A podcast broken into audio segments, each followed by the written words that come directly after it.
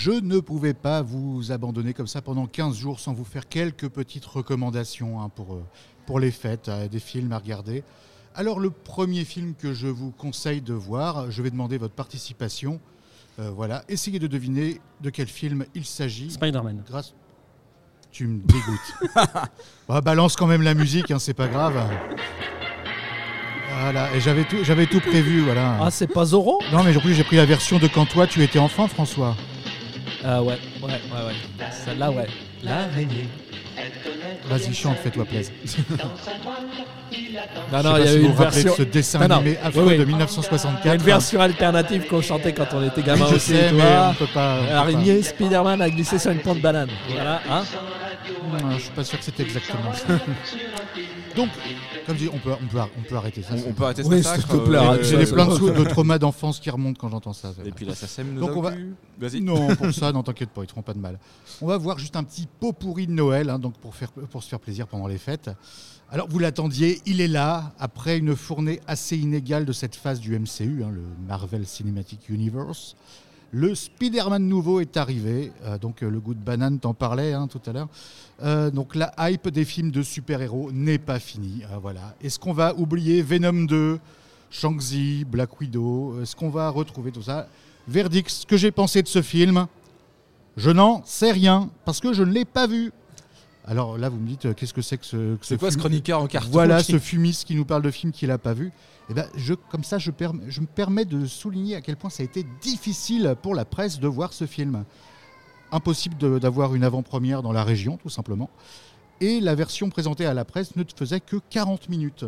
Voilà, donc pour se faire un avis, bah en fait, on considère qu'on ne l'a pas vu, le film. hein, 40 minutes sur 2h20, euh, on ne l'a pas vu. Mais ce film a un mérite, c'est que ces 40 minutes ont suffi pour se faire une idée. Parce que que le film soit bon ou mauvais, finalement, pour ça, on s'en fout un peu.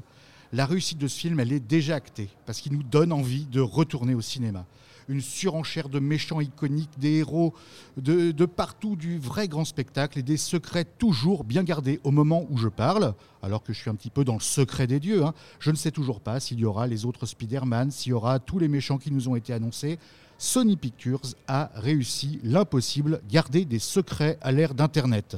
Donc, Sony Pictures, qui aurait pu être le fossoyeur de l'homme araignée hein, pour des sombres histoires de droit, ils ont réussi leur pari, donc à rendre cohérent des erreurs passées, les reboots de franchises à répétition. Donc vraiment, allez le voir, mais ça je me fais pas de soucis. De toute façon, le film n'est sorti qu'aujourd'hui au moment où on parle, et il est déjà en train de cartonner à l'international. Donc euh, voilà, je vais pas m'inquiéter pour ça. Par contre, il y a un autre film cette semaine de vacances qui est sorti. Là, je suis désolé, je vais être obligé d'en parler. West Side Story. Le Voilà. reboot. Le remake, parce que Le le, reboot. reboot, a priori, il n'y en aura pas de suite. hein, euh, voilà. Le remake de Tonton Spielberg, qui prouve encore une fois que c'est lui le patron, qui a modernisé le classique de 61. Alors, moi, personnellement, je vous ai déjà dit, je ne vais pas m'attarder sur les comédies musicales, je suis un grand fan. Mais là, à réussir à moderniser un classique sans le dénaturer, même pour lui, c'est un exploit. hein. Il a quand même 60 74 ans, le pépère. Voilà, Quand il même. arrive quand même à, à faire un film qui plaît, parce que oui, je fais ça, un film qui plaît aux enfants. Je force mes gosses à voir des films, des remakes de 61. Moi, je m'en- tape, je suis un fou. Et il a réussi à son âge à faire apprécier un truc qui a 50 ans à un enfant de 9 ans. Donc rien que pour ça, c'est balèze.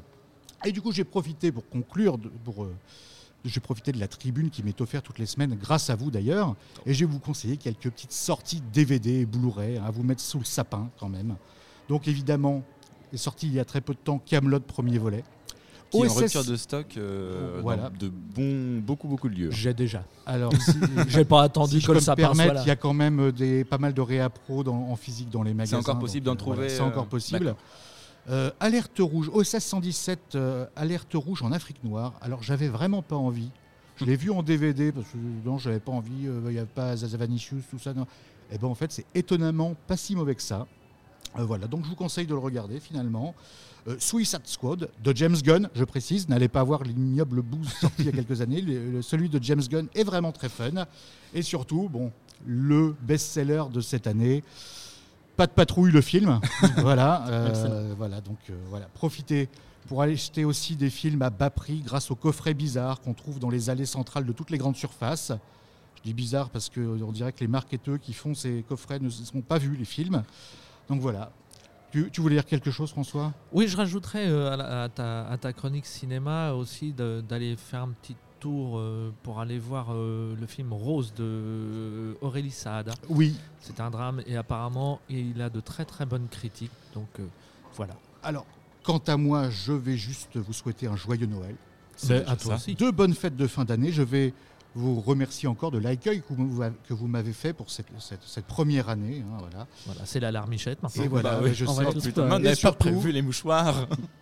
Faites votre meilleur check du coude au Père Noël hein, si, vous le, si vous le croisez et dites-leur que vous venez, dites-lui que vous venez de ma part. hein, c'est un copain. Ah, si c'est pas le bon cadeau, on peut lui mettre un coup de boule ou pas? Non.